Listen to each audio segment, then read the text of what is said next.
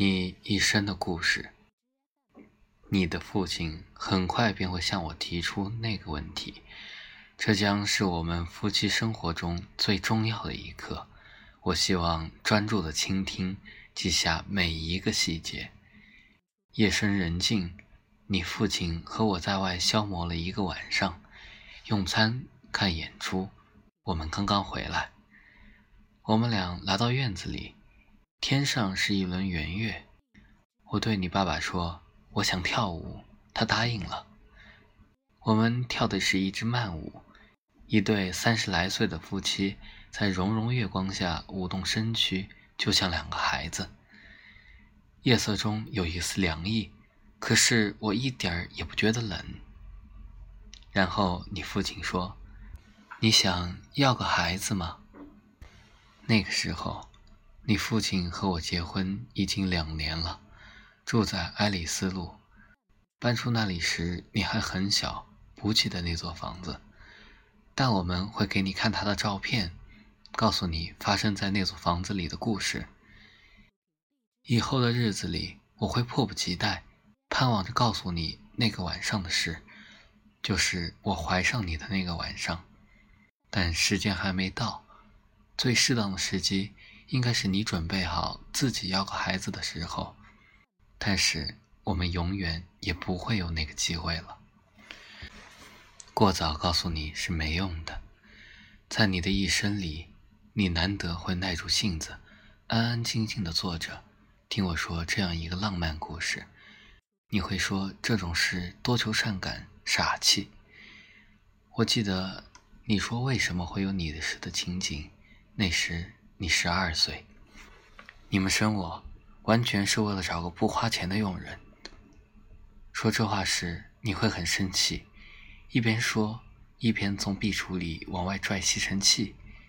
一点没错，我会说，十三年前我就知道，大约这时候地毯需要打扫了。生个孩子做这事看起来最省钱、最方便。至于现在，麻烦你赶紧做。你会回答我说。你要不是我妈妈，这种事犯法。你气呼呼地拉出电源线，插进墙壁插座。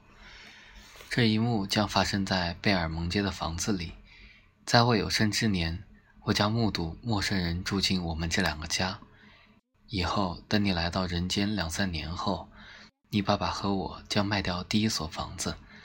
等到你离开人世，我将卖掉第二所。到那个时候。我会和内尔森搬进农场里的房子，而你爸爸将和那个我不记得姓名的女人一起生活。我很清楚这个故事的结局。对这个故事，我想了很多很多。我也曾反复思考这个故事是如何开始的。那是几年前的事，太空中飞来外星飞船，外星物体出现在草地上。对这些事，政府近乎绝口不提，而小报则穷其想象，刊登了无数千奇百怪的消息。就在那个时候，我接到一个电话，有人要来见我。我看见他们等在我办公室外面的走廊里。这两个人的组合真是奇特：一个身穿军装，发饰是军队里的板刷头，手提铝制公文箱。不满地打量四周环境，另一个一看就知道是学院型，一圈络腮胡子，上唇也留着刺须，穿一身灯芯绒衣服，正浏览着重重叠叠钉在附近布告板上的招贴告示。韦伯上校吗？我同那位军人握了握手。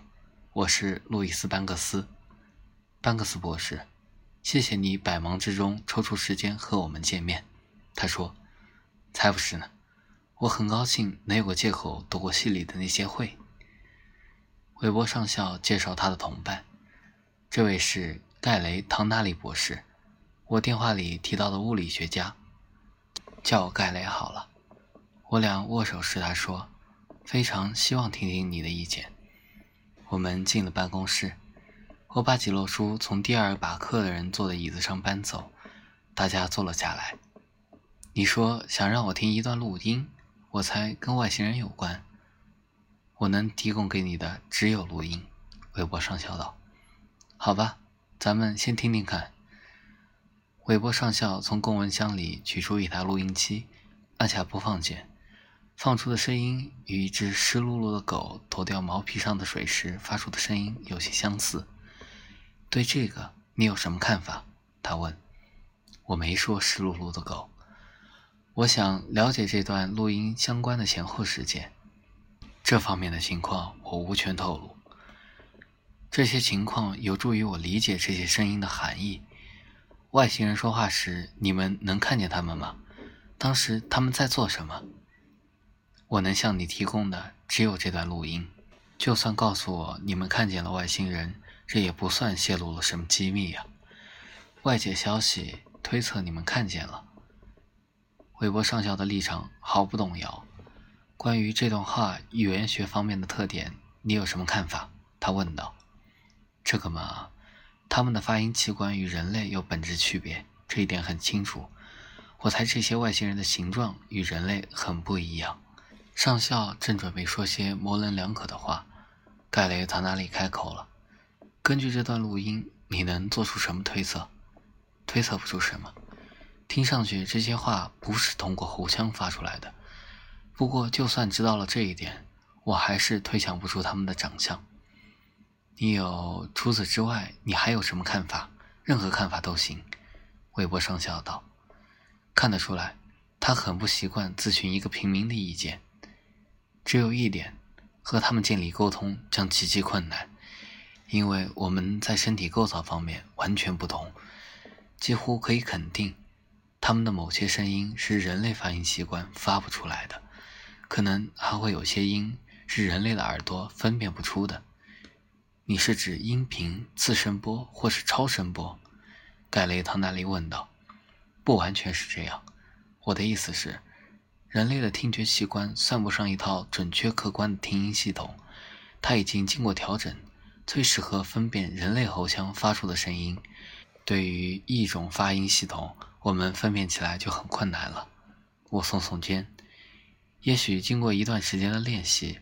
我们可以辨识外星语言中各音位的区别，但有一种可能，为了表达不同的含义，它们语言中的各个音之间存在区别。可我们人类的听觉器官就是分辨不出这些区别来。如果出现这种情况，我们只好使用声谱仪来了解外星人说的话是什么意思。韦伯上校问道：“如果我给你一个小时录音？”你需要多长时间才能判断出是否需要声谱仪？不管时间有多长，我都无法做出判断。只有直接与外星人对话才行。上校连连摇头，办不到。我尽量心平气和地解释给他听。这当然由你说了算，但要学习一种未知语言，只有与以这种语言为母语的人交流，这是唯一的途径。我说的交流是指提问、谈话之类，除此之外别无他法。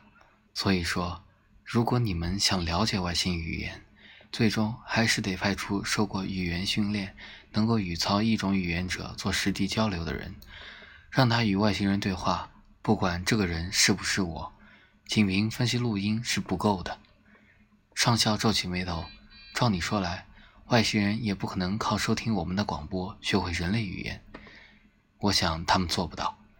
要学会人类语言，他们需要教学材料，而且必须是经过专门设计，向非人类成员传授人类语言的教学材料。有了这些材料，他们便能从电视里学会很多东西。